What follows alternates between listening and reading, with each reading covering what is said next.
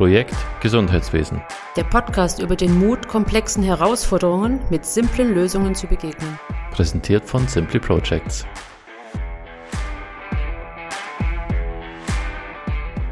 Heute in der zweiten Folge unseres Podcasts Projekt Gesundheitswesen haben wir ein ganz spannendes Thema, aber dazu mehr. Vorher kurz, ich freue mich sehr, mit dir da sein zu dürfen. Mein Name ist Andreas Mika. Und mein Name ist Tina Otsching. Und wir führen Sie heute durch eine ganz spezielle Fragestellung. Und los ging es eigentlich mit der Frage eines Kunden zum Thema OP-Bewirtschaftung. Da kam die Frage, für was braucht man denn sowas? Das lief doch schon immer gut und da haben wir doch gar keinen Bedarf. Seit wann muss man denn OPs bewirtschaften? Aber es gibt natürlich ein paar Argumente dafür und die möchten wir ganz gerne heute mit Ihnen diskutieren. Vielleicht kurze Frage an dich, Tina. Aus Sicht OP, und da bist du ja wirklich die Expertin, wo jahrelang im OP gearbeitet hat. Warum macht es denn Sinn, OP auch zu bewirtschaften oder die, die OP-Umgebung zu bewirtschaften? Ja gut, zum einen ganz einfach, damit die Sachen da sind, wenn ich sie brauche. die größte Angst in jedem OP ist, genau, ist nicht das Material da, das ich tatsächlich benötige. Genau, ähm, das richtige Material zur richtigen Zeit im richtigen Umfang hm. da haben, ist im OP ganz relevant. Wir führen ja in der Regel im OP vom kleinsten Eingriff eines eingewachsenen Fingernagels bis zu hochkomplexen orthopädisch-traumatologischen Eingriffen am Knochen oder auch Baucheingriffen durch. Und ähm, man kann ja vieles standardisieren, aber den OP-Ablauf, das interoperative Geschehen nicht. Und in dem Fall muss auch alles für jede Eventualität da sein. Und umso wichtiger ist es, dass man ein System oder ein Bewirtschaftungssystem im Hintergrund hat, auf das man sich verlassen kann. Aber für viele ist doch das so eine Blackbox. Also es beginnt ja häufig schon an der Schleuse, da ist die Türe zu und alles, was dahinter passiert, ist für viele nicht ganz so äh, durchsichtig. Und ähm, ich glaube, da wird noch oder wird sehr viel Zeit damit verwendet, wie du sagst, das richtige Material zur richtigen Zeit auch tatsächlich ähm, vor Ort zu haben, oder? Genau. Nicht nur ja, Blackbox allgemein. Der Patient ist die Blackbox, der Operateur kann die Blackbox sein. Jeder Operateur hat seine Vorlieben und Spezialitäten, aber auch jede Obstschwester hat ihre Vorstellungen, wie der Obsttisch aufgebaut und gedeckt sein soll und jedem Anspruch soll oder will gedient sein. Kann man dann natürlich auch nicht immer genügen oder beziehungsweise ist es sehr aufwendig und erfordert sehr viel Zeit und, und Ressourcen, genau. um dem allen gerecht zu werden. Und da gibt es natürlich noch ein Thema, was wir gar nicht angeschaut haben oder gar nicht besprochen haben. Das sind so die ganzen Instrumente. Das ist dann die nächste Blackbox, die wirklich Ganz den Ein Eingeweihten ja, ja. sich erschließt. Ähm, und wenn man da sieht, was da vorgehalten wird und was da immer wieder in der Sterilisation aufbereitet wird, da sind Riesenmengen und werden wahnsinnig viel Ressourcen gebraucht, aber auch zum Teil sinnlos verbraucht, die eigentlich nicht sein müssten. Ja, und zu guter Letzt kommt noch ein anderer Punkt hinzu. Es haben sich noch die Rahmenbedingungen geändert. Also ich rede da von MDR, ich rede von Chargendokumentation. Ähm, da sind natürlich auch die gesetzlichen Anforderungen mittlerweile gestiegen, wahrscheinlich teilweise auch zu gestiegen, so dass man wirklich auch nachvollziehen kann, welche Teile da verbaut wurden und äh, äh benutzt wurden. Und äh, das wird in Zukunft sicher noch schärfer gesetzlich reglementiert werden. Ja, das frisst natürlich auch enormen Zeitfaktor während eines Eingriffs. Also es ist nicht mehr die Obstschwester, die dann nur noch am Tücherzählen ist oder dem Arzt seine Wünsche erfüllt, sondern wir sind wirklich auch drumherum rund um die Uhr gefordert, ähm, uns mit den ganzen Dokumentationspflichten und Verantwortungen auseinanderzusetzen, um dem Spital, aber auch uns selbst eine gewisse Sicherheit ähm, Verlässlichkeit und Nachvollziehbarkeit auch zu bieten. Mhm. Ähm, man möchte sich nicht erträumen, was alles hinten dran hängt, wenn das Bauchtuch eben nicht dokumentiert ist, ob es drinnen bleiben musste oder aus Versehen hängen geblieben ist. Klar. All das muss dokumentiert werden, die ganzen Chargen, welcher Sterilisationsprozess steht dahinter, was ist es für ein Instrument, all die Dinge beschäftigen uns in jeder einzelnen Minute mit jedem einzelnen Produkt, was wir an den Tisch geben. Das ist zunehmend nicht mehr leistbar oder mit, nur noch mit so viel Manpower, die relativ teuer ist, dass es einfach auch nicht mehr rentabel oder unwirtschaftlich wird irgendwann. Oder mit potenziell technischen Lösungen, Absolut, also, die es zu finden gilt, um uns da vielleicht die Arbeit zu erleichtern, ja. abzunehmen, zu verschlanken. Klasse Beispiel, was wir vor kurzem auf der Messe gesehen haben, ähm, das waren gechippte Instrumente mit RFID-Chips, wo es relativ einfach war, ein ganzes Sieb auszulesen mit einem RFID-Reader, sodass man relativ schnell auch nachvollziehen konnte, was ist da alles drauf, sind alle Teile drauf. Und das eröffnet natürlich dann neue, ungeahnte Möglichkeiten. Und da, glaube ich, macht Digitalisierung auch wirklich Sinn. Also nicht der Digitalisierung um der Digitalisierung willen, sondern weil es einen relevanten Sicherheitsaspekt bekommt, weil es eine relevante Entlastung auch fürs OP-Personal bekommt, wenn ich zum Beispiel sowas automatisieren kann und weil ich in jensten Systemen sofort dokumentieren kann, was da verwendet wurde und das Ganze halt auch mit einer sehr hohen Sicherheit dann einhergeht. RFID ist das Wort des Ein Monats bei mir. Heißes Thema. Die Glocken läuten und die Fantasie.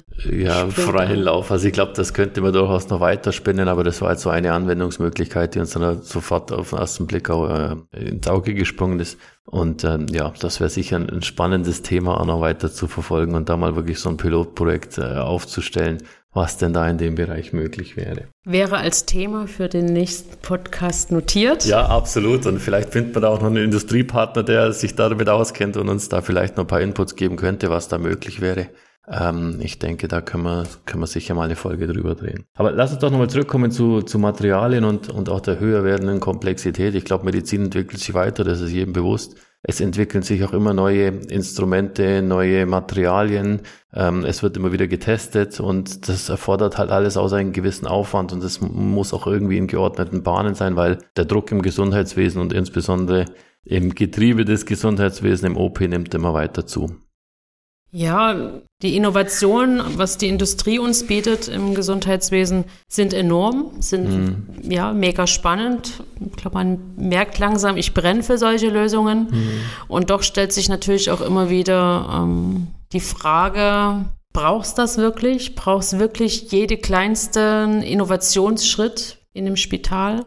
Was macht das mit den Kosten? Vor allem in jedem kleinen Haus muss jedes kleine Haus immer auf die innovativste, neuartigste und teuerste Lösung umspringen, obwohl bekannte Technologien äh, durchaus auch ihre Berechtigung haben und auch gut funktionieren. Aber ich verstehe natürlich auch, dass es marketingtechnisch auch interessant sein kann, vielleicht auch mal eine neue Technik anzubieten. Ja, Kosten, Nutzen sollte gut abgewogen werden und das Produkt ist natürlich immer auch nur so gut, wie sein Anwender mhm. es beherrscht und wie oft es in Einsatz kommt und sicher in der Hand liegt.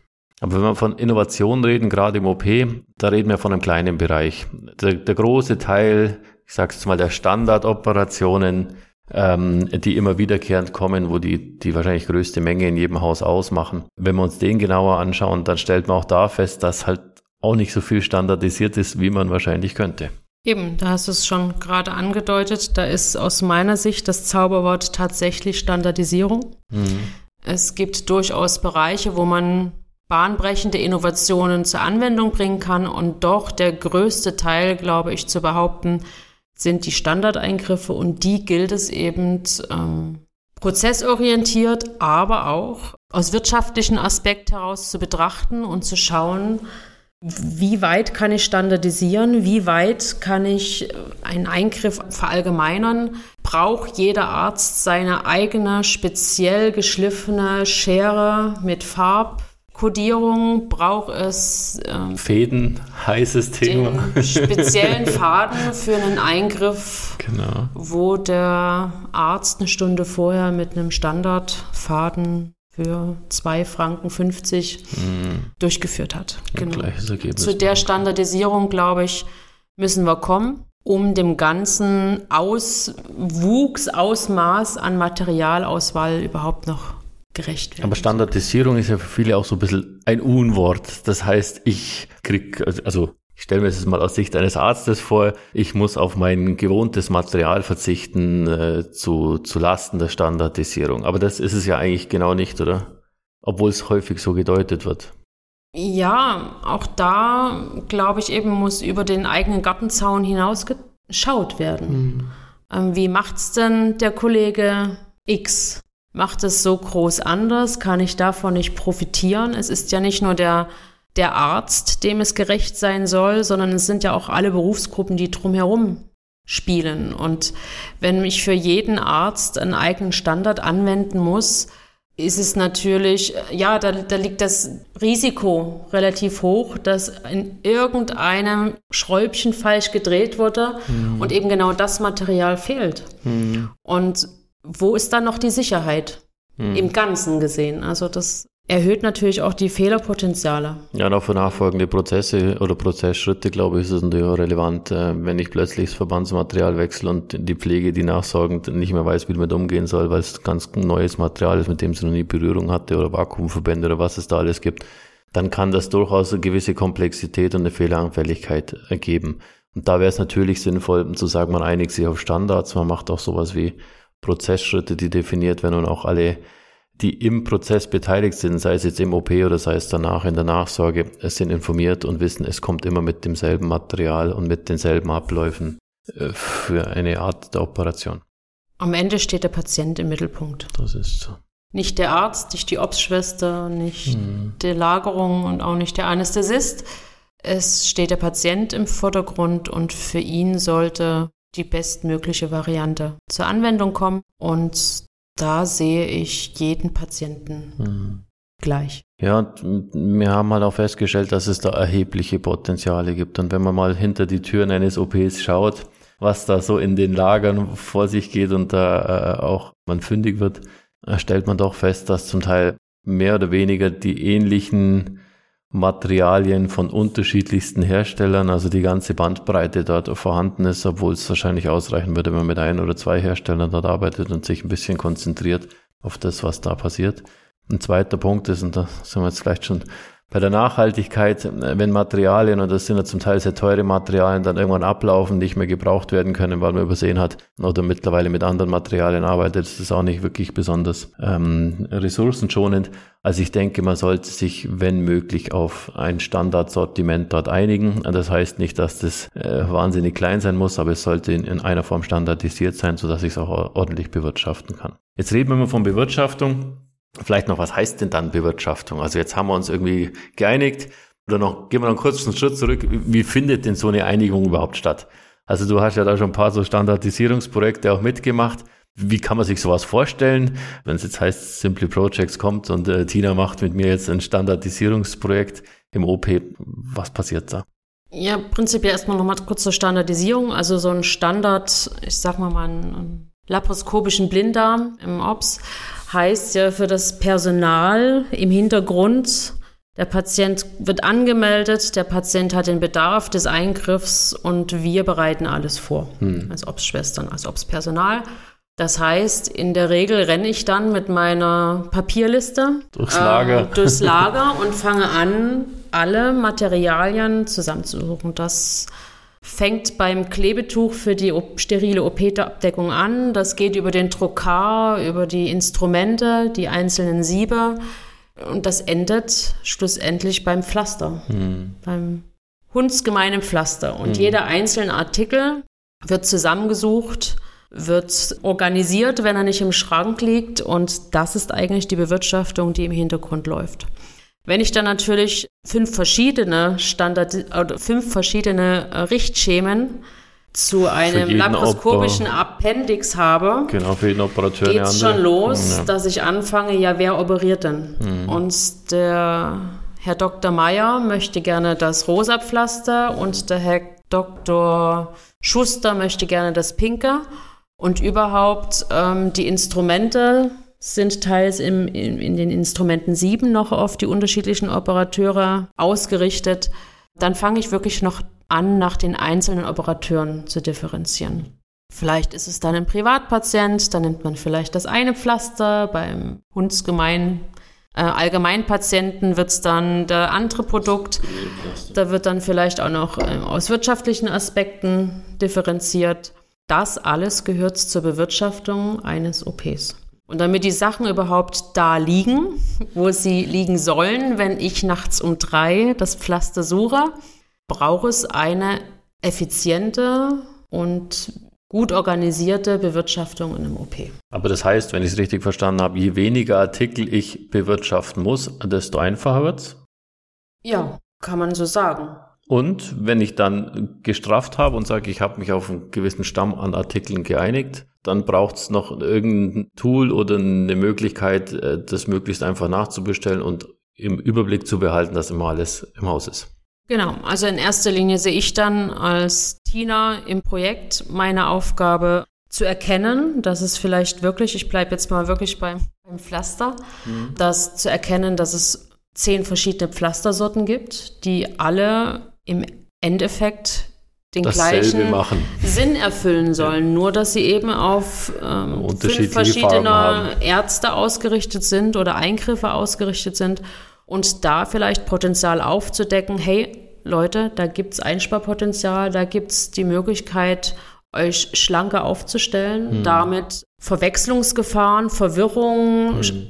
ja, Unterschiede zu minimieren, aber auch um euch effektiv in einem Obstlager Platz zu schaffen. Aber wie kann man sowas sich im größeren Rahmen jetzt vorstellen? Also als Beispiel, ihr möchtet die ganze Produktgruppe anschauen, weil man feststellt, es gibt von unterschiedlichsten Lieferanten mehr oder minder die gleichen Teile, die eine ähnliche Funktion erfüllen. Du hast jetzt Pflaster genannt, exemplarisch, aber da gibt es natürlich verschiedene andere Produktgruppen.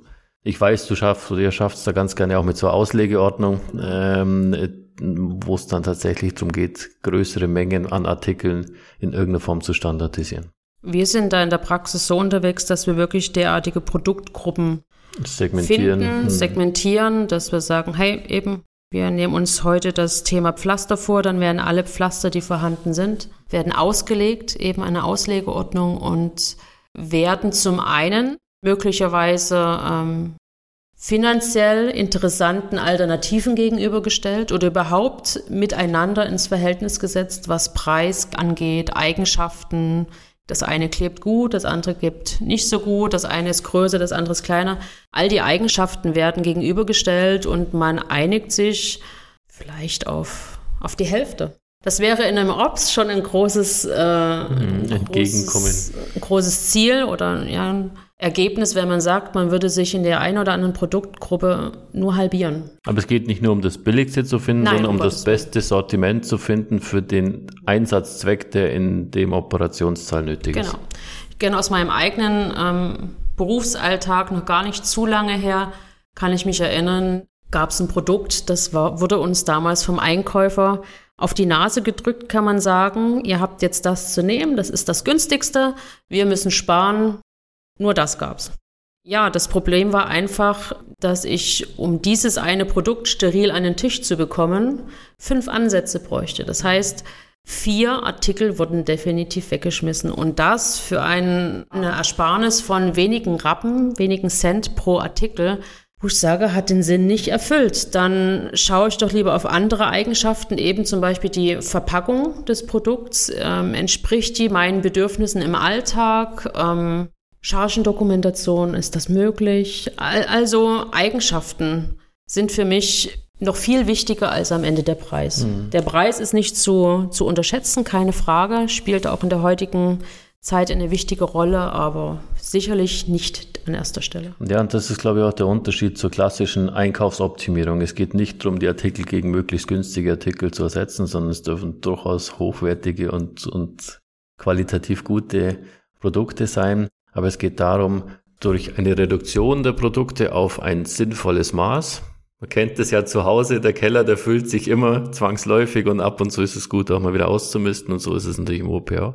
Und auf der anderen Seite aber auch dadurch, dass ich mich auf gewisse Artikel einige und die immer standardisiert auch verwende, habe ich ganz andere Möglichkeiten der Bewirtschaftung. Und da kommen wir schon zum zweiten Punkt. Wir sind ja große Fans von Kanban-Systemen mit möglichst scannerbasierter Bestellauslösung. Aber um einen Artikel mit einem Scanner auch wirklich bewirtschaften zu können und, und bestellen zu können, brauche ich einen Standard. Also ich weiß, der Artikel ist ein Standard meines Hauses, der kommt immer wieder, der liegt an einem definierten Platz, in einer definierten Menge. Ich weiß, was ist mein Verbrauch und jetzt wird's richtig spannend, denn dann kann ich ihn jetzt auch erstens mengenmäßig bewirtschaften. Ich kann ihn mit automatischen Bestellsystemen wie Scannerlösungen bewirtschaften.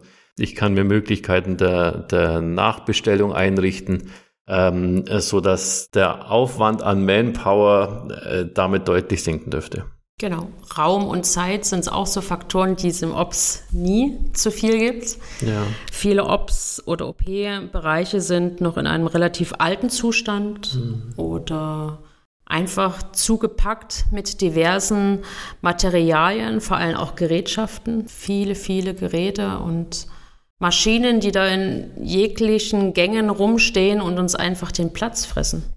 Umso wichtiger eben wieder diese Standardisierung, um uns Platz auch zu schaffen. Und zwar Platz für wirklich die Sachen, die wir brauchen. Und da hilft uns das Kanban ungemein, ja. ja so Schranksysteme. Ich stelle mir da gerade noch mal das Bild vorher vor, wo du schon genannt hast, mit der Liste durch das Lager und äh, schauen, dass man alle Teile findet.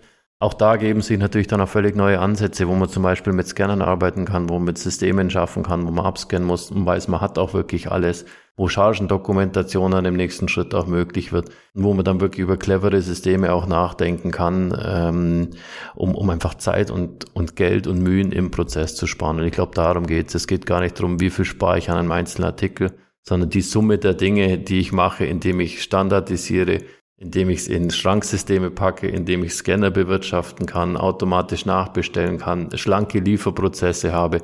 Und all das in Kombination, das macht es dann, dann wirklich ähm, interessant, das Ganze. Genau, der Faktor Zeit eben. Ähm, Operationsbereiche, die dann teils wirklich einen ganzen Tag damit beschäftigt sind, die Materialien zu beschaffen, einzuräumen, überhaupt mal zu identifizieren dann ähm, wieder zu finden. Wieder zu finden. Und sie zum Operateur am Tisch Wo auch ganz klar ähm, Fachkräftemangel auch wieder eine Rolle spielt. Klar. Also überall wird gekämpft um gut äh, qualifiziertes äh, Fachpersonal.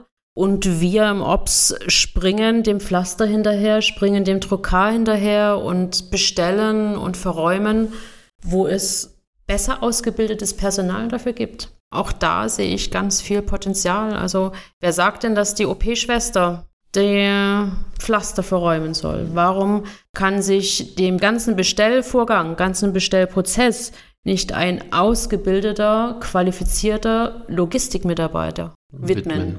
Der ganze Bestellprozess ist auch heute digital.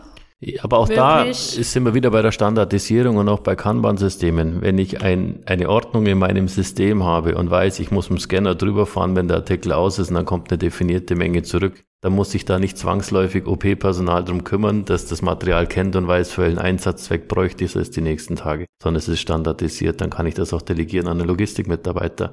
Wenn ich keinen Standard habe, wird das Ganze deutlich schwieriger bis unmöglich, denn dann braucht es tiefes Know-how, wann kommt welche Operation, welches Material brauche ich, was muss ich rechtzeitig bestellen, damit ich es aufs Lager habe. Also das ist auch sehr abhängig von Einzelpersonen und dem Know-how von Einzelpersonen, die das letztlich auch gewährleisten können. Ja.